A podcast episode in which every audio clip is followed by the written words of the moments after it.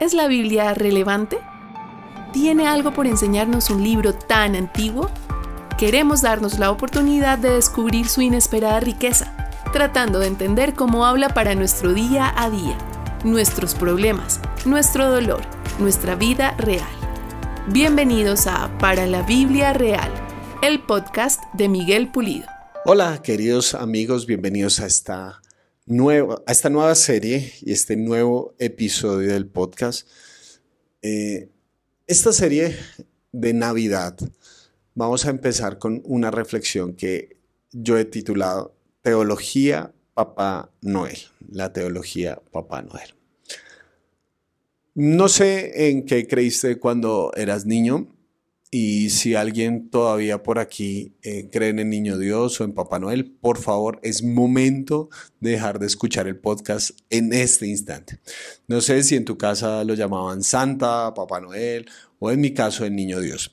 Recuerdo mucho eh, las maromas, ahora miro en retrospectiva, las maromas que hacían mis papás para eh, darnos los regalos, pero no solo darnos los regalos de Navidad, sino sorprendernos. Especialmente recuerdo un día donde estábamos celebrando la Navidad. Eh, aquí en Colombia acostumbramos a entregar los regalos a la medianoche del 24, eh, bueno, sería las 12 del día de del 25, el primer momento 12 de la noche, entonces se le entrega a los niños eh, los regalos y se celebra la Navidad, no el 25 de diciembre de la mañana. Entonces, ese día estábamos en la casa de un tío, nos habíamos reunido varios primos que estábamos pequeños, en ese momento, no sé, 8, 10 años o algo por el estilo, y um, pasó algo muy curioso, porque el árbol no tenía muchos regalos, o sea, tenía regalos como cajitas muy pequeñas. Y tú sabes que uno como niño pues quiere ver la caja grande, ¿no? Se imagina los super juguetes y toda esta cuestión. Eh, tías, por favor, no regalen ropa a los niños porque eso es una de las cosas más frustrantes. Como, ay, mira, tu tía te trajo unas medias o unos calzoncillos. Pues sí, muchas gracias, tía, pero, pero los niños quieren es un juguete, sí, así sea lo más pequeño del mundo. Entonces, había una cajita para mí, entonces empiezan a leer, ¿no? Ah, para la prima, no sé, Mónica, Paola, ta, ta, ta. Y llaman a nuestros nombres, mi hermana Diana y Miguel, y nos traen una caja pequeña o algo así y nosotros lo vemos como decepcionados, como esta es toda nuestra Navidad.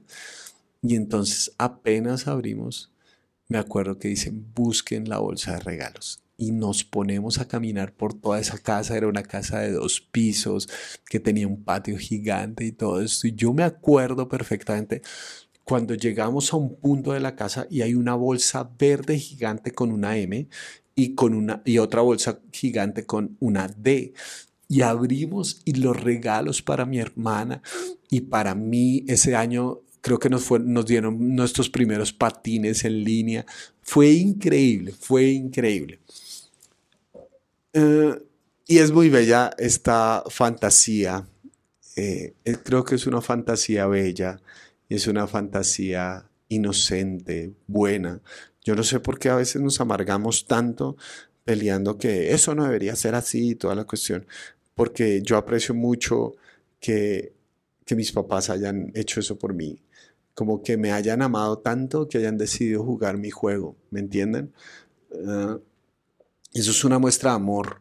Yo no sé por qué hay gente a veces como tan religiosa que piensa que eso no es así y cómo se le va a enseñar a los niños ese tipo de cosas.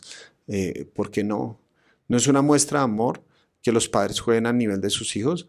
Mi hijo está aprendiendo a, a patear apenas la pelota, mi hijo menor y ustedes creen que entonces yo eh, quiero jugar con todas las reglas de fútbol y si él no cumple todas las reglas, entonces yo no juego con él. No, no se puede coger el balón a la mitad del camino. No, yo, yo me hago como él. Yo me hago a su nivel porque lo amo y porque quiero que él aprenda. Entonces, cuando los padres juegan a, a esta fantasía con sus hijos, están haciendo un acto de amor por ellos. Sin embargo, cada vez es más frecuente para mí escuchar esta idea. Y, últimamente sé que hay costumbres en otras regiones que refuerzan lo que voy a decir a continuación. Y es la idea que Papá Noel te va a traer los regalos si te portaste bien durante el año. Entonces, sé que hay unos lugares donde está la costumbre que si el niño no se portó bien durante el año, entonces en su bolsa de regalos va a encontrar un carbón, eh, que es una muestra de que fuiste un niño muy malo. O eh, en su defecto, sé que hay otras culturas donde lo que hacen es um, ponen como un duendecito, entonces dicen que ese duendecito es el mensajero de, de Santa Claus y ese duendecito entonces le va a llevar el informe a Santa Claus o al Papá Noel de todas las cosas malas que has hecho. Eh, entonces es como, es una idea retributiva. Si te portas bien, entonces vas a tener regalo. Si no te portas bien, entonces no vas a tener regalos. Entonces, lo que hemos creado ahí dentro de esa idea es que los regalos no son regalos, simplemente son premios, son el reconocimiento a un comportamiento que tú has tenido. Independientemente de la fantasía que se esté creando ahí. Uno de los peligros más grandes es que a la larga muchas personas terminan viendo a Dios de esa forma. Es decir, si me porto bien, Dios me va a dar ciertos regalos. Si me porto mal, entonces Dios me va a dar un carbón en la bolsa de regalos. Piensen, por ejemplo, cómo se manifiesta esa teología Papá Noel eh, cuando nos pasa algo malo. Lo primero que pensamos es, esto fue porque yo hice algo malo. ¿sí? O sea, no me salió este negocio porque Dios me está cobrando que yo dije una mentira el 3 de diciembre de 1995 o algo así por el estilo. O hay gente que piensa, mm, esto está pasando porque yo le mentí a mi mamá hace 10 años y cosas por el estilo. Entonces es como, como que Dios guardara las cuentas de todas las cosas que tú haces. Y toca cobrar, ¿me entiendes? Toca cobrar. Y todo lo que le pasa a uno malo, la primera pregunta que se dispara en el corazón de uno es, ¿qué hice? ¿Qué hice para merecer esto? Eh, eso es teología Papá Noel. Pero de la misma manera, el problema pasa exactamente al contrario. Cuando estamos llevando una vida no tan santa, no tan buena, no tan adecuada, cuando muchos de nosotros que venimos de trasfondos de, fe, eh, no estamos leyendo la Biblia, muy probablemente ni siquiera estemos orando o participando de la comunidad, de la iglesia y nos pasan cosas buenas. Esas son las peores de todas. Como que nos habían dicho, si haces esto, te va a producir esto, pero no estamos haciendo esto y nos está yendo ahí incluso mucho mejor que en otras ocasiones. Es como, no, no me entra en la ecuación. ¿Cómo así que me están pasando cosas buenas aunque yo no estoy bien? ¿Cómo así que hay un Dios que hace salir su sol sobre justos e injustos. La gracia quiebra la teología Papá Noel, porque la teología Papá Noel está puramente basada en la causa y el efecto. Y la gracia no está basada en la causa y el efecto. Yo creo que la gracia es la causa primaria de cualquier efecto. Es decir, está por fuera de esa ecuación. ¿Qué significa eso en la práctica? ¿Cómo deberíamos ver las obras y las acciones del bien? Porque ese es el punto al final de la historia. Entonces, simplemente podríamos decir, bueno, igual si no es retributivo, entonces pues que sea lo que Dios quiere. Y, pero entonces, ¿qué lugar, por ejemplo, tienen las obras? No, no son y está muy mal visto y es muy equivocado pensarlas como un trueque delante de Dios, ¿sí? O sea, como, Dios, mira, oré esta mañana, tiene que pasar esto, ¿sí? Como, como que Dios está, atrapado dentro de, las cajas de nuestros comportamientos, porque esa es la teología de Papá Noel. Si yo hago esto, entonces tienes que producir esto. Pero hay un análisis muy interesante que hace el apóstol Pablo en Efesios capítulo 2 quiero que veas el orden de los factores, porque el orden de los factores sí altera el producto. Dice Efesios capítulo 2, versículos 8 al 10. Porque por gracia ustedes han sido salvados mediante la fe. Si deseas conocer más el trabajo de Miguel, puedes ingresar a www.pulidomiguel.co o buscarlo en todas las redes sociales como Pulido Miguel 1. También puedes apoyarlo al hacerte parte de la comunidad de www.patreon.com slash Pulido Miguel. Ahora sigamos con el cierre de este episodio. ¿Por qué somos salvados? Por la gracia, no por la fe. Somos salvados por la gracia mediante la fe. La fe simplemente es el reconocimiento de un regalo que ya se nos ha dado. Es la gracia de Dios la que ya se nos ofreció en la persona de Jesús. Y simplemente la fe es el reconocimiento de eso. No es un generador de la gracia de Dios. Eso es muy importante en los, de los factores. Esto no procede de ustedes, sino que es el regalo de Dios. Si ves, no es algo que nosotros hicimos, es un regalo de Dios. No por obras para que nadie se jacte. Es decir, la salvación lo que está hablando Pablo, este, este reino de Dios que inauguró Jesús y que nos invita a participar en él, es un acto de la gracia de Dios, de la pura voluntad de Dios. Dios nos ofrece este regalo, esto procede de Dios, no es algo que nosotros generamos. Algunas personas piensan, por ejemplo, que el arrepentimiento es lo que genera la salvación. Eso no es verdad, eso no es cierto.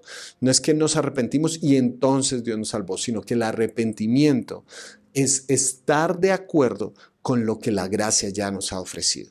Que Dios nos ofrece a Jesús y simplemente nosotros decimos, oiga, sí, sí, yo acepto, reconozco que esa es la verdad de todas las cosas. Yo puedo seguir pensando que la tierra es plana, pero es redonda. ¿Qué hacemos? ¿Me entienden? O sea, eso es un hecho, es un hecho objetivo y real. Procede de Dios. No es algo que yo generé, no es algo que yo hice. Y vean el orden del versículo 10. Bueno, decía el 9, no por obras para que nadie se jacte, no es una competencia. Bueno, porque somos hechura de Dios, creados en Cristo Jesús para buenas obras, las cuales Dios dispuso de antemano a fin de que las pongamos en práctica. El silogismo es muy sencillo. No somos salvos por obras, somos salvos para obras. No somos salvos por buenas obras, somos salvos para buenas obras, las cuales desde antes Dios las dispuso de antemano. Entonces, una persona que se ha encontrado con la gracia de Dios no es buena como un trueque, no es buena para generarle algo a Dios y entonces que Dios me ponga atención o algo así por el estilo, sino que la bondad es una consecuencia natural de haber experimentado la gracia una persona que sintoniza su corazón con el cielo y dice, ah, Dios me había creado para esto, para buenas obras desde el principio de los tiempos.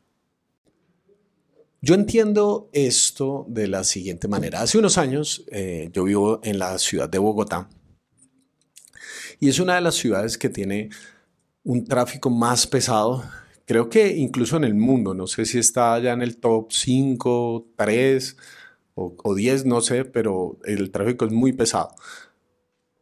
Han buscado mecanismos para que la ciudad fluya un poco más, entonces el no movilizar los carros durante ciertos días, ciertos momentos, pero el tráfico sigue creciendo y sigue creciendo y sigue creciendo. Hay momentos donde el promedio de movimiento en horas pico puede ser 5, 10, 15 kilómetros por hora. Es decir, a veces le rinde uno más caminando que, que yendo en un carro. Y además es una ciudad, eh, no sé si es una combinación entre espacio y corrupción. Es decir, el lugar donde nos encontramos en Bogotá eh, es una zona, según entiendo, en algunos puntos muy húmeda, entonces eso hace que eh, fácilmente se absorba el cemento, la tierra como que se chupe y bueno, se generen huecos y todo, además de eh, malas construcciones, por eso digo lo de la corrupción, malas construcciones, gente que intencionalmente hace huecos para lastimar a otros o simplemente por el deterioro del tiempo. Entonces, Bogotá es una zona que tiene muchos huecos, muchos huecos digamos la que nosotros llamamos autopista norte, eh, es todo menos una autopista, así a veces es un gran parqueadero de carros. Eh, no me estoy quejando de mi ciudad, simplemente estoy dando un contexto para lo siguiente. Resulta que un día yo no tenía carro en ese momento, iba en uno de los puentes del Transmilenio y en una estación de servicio vi un Ferrari, un Ferrari. Eh, yo me acerqué a la estación de servicio porque, hombre, un Ferrari no es lo más común del mundo, o sea, no todo el mundo tiene un Ferrari, menos en una ciudad como Bogotá, no sé en Colombia cuántos Ferraris hay, eh, pero yo en ese momento vi uno, entonces yo me acerqué, no sé ese tipo cuánto se demoró cargando eh, ese Ferrari de, de gasolina y cuando lo prende es un sonido que estremece a toda la bomba de servicio, ¿sí? Eso es un carro de carreras, ¿me entiendes? Suena durísimo. Y yo dije, no, o sea, este tipo va a arrancar y de 0 a 100 en cuántos segundos lo voy a ver. Y cuando sale, sale a un trancón, un Ferrari en un trancón de Bogotá. Um, ese no es un problema de, contexto, de contenido, es un problema de contexto. Es decir, el Ferrari tiene el potencial en sí mismo para andar en las grandes carreteras del mundo. Prácticamente es un carro de carreras, eh, es un carro que puede andar a cientos de kilómetros por hora, pero estaba en un contexto y en un entorno que no le permitía explotar todo eso para lo que había sido creado. Yo entiendo las obras de esa forma. Dios nos creó con el potencial, las cuales preparó de antemano. Nos creó con el potencial de hacer mucho bien, de andar en las grandes carreteras del mundo. ¿sí? E, el diseño interno de ese automóvil eh, tiene un potencial inimaginable. Pero nuestras malas decisiones nos ponen en contextos que no solo nos limitan, sino que nos menguan. Ah, es muy interesante, si tú pusieras un Ferrari durante mucho tiempo en un trancón, tarde o temprano su motor, como está hecho para andar en grandes carreteras, es muy probable que su motor se empiece a dañar. O sea, él tiene que ir andando a cierta velocidad, ah, con cierta fuerza, pero este contexto lastimosamente lo mengua. Eh, no es algo para ganar, no es algo para demostrar. O sea, el Ferrari no va a demostrar que es más Ferrari solamente porque hace lo que está hecho para hacer. Ah, simplemente es el contexto adecuado el que le permite explotar todo su potencial. Me llama la atención ese concepto, las cuales preparó Dios de antemano, obras que Dios preparó de antemano. Es decir, no es algo que nosotros generamos, no es algo que nosotros hicimos, no es algo que como que Dios diga, ¡Ah! no puedo creer que Miguel haya hecho esto. como que Dios se sorprendió de lo increíblemente bueno que soy, como, no puede ser, Miguel fue generoso. Yo, ¿de dónde sacó esto? ¿De dónde se lo inventó? Eh, no, tampoco es como, ¡Ah! No puedo creer. Miguel le dijo que no a esas cosas tóxicas que tanto tiempo lo habían dañado. no, ¿de dónde sacó la fuerza? Me sorprendió bravo, Miguel. No, Dios las dispuso de antemano. Con anterioridad, Él ya había escrito ese potencial en nosotros. Entonces, tú te das cuenta que la definición de pecado no simplemente se refiere a algo inmoral, ¿sí? como comportamientos que tachamos de inmorales y por los cuales nos escandalizamos, sino que en el fondo parte del problema del pecado es que mengua el potencial que Dios había escrito desde el principio en los seres humanos. Al final de la historia entonces, la salvación no es algo que se va a saber después de que morimos, sino que podemos vivir hoy y ahora esas buenas obras que Dios dispuso de antemano para que anduviéramos en ellas. La salvación no es algo que se sabe después de la tumba, es algo que se sabe antes de la muerte. Que el Ferrari no tiene que esperar a morir para alcanzar su potencial. Si está en el contexto más adecuado, en el entorno más propicio para explotar todas esas posibilidades. Entonces, al final de la historia, la teología Papá Noel que está encerrada dentro de estas leyes de causa y efecto, omite la, omite la gracia de la ecuación por un lado y no nos permite ver la inmensa grandeza dentro de la historia que tienen las obras, que Dios las dispuso de antemano para ir creando un futuro conforme a lo que Él preparó desde un principio de los tiempos. Ese es el poder de las buenas obras. Sintonizar nuestro corazón con el cielo, ponernos de acuerdo con Dios y decir, tú nos creaste para esto, no para ganar algo, no para hacer un trueque. Al final de la historia eso no es lo, importante. Lo importante no es el resultado, sino a quién honras con lo que haces que un Ferrari ande a 150 kilómetros por hora. No es como, ay, bueno, entonces ahora voy a hacer un mejor Ferrari. No, simplemente está descubriendo todo el potencial que tenía. Queridos, espero que puedan ver, que tú puedas ver y experimentar las obras desde fuera de esa teología Papá Noel, de fuera de causa y efecto, de me voy a ganar esto, voy a perder esto, voy a hacer aquello, y dejes de ver todo como una negociación y puedas ver que Dios te creó con un potencial increíble en el cual puedes andar, en el cual puedes vivir, el cual puedes experimentar y disfrutar y de esa manera no solamente tener una feliz Navidad, sino una feliz vida. Como siempre, queridos, un gran abrazo y nos escuchamos en el próximo episodio. Gracias por escuchar este episodio para la Biblia Real. Te invitamos a que te suscribas, hagas tu reseña y compartas este material con otras personas que les pueda ser útil. Nos escuchamos en la próxima entrega.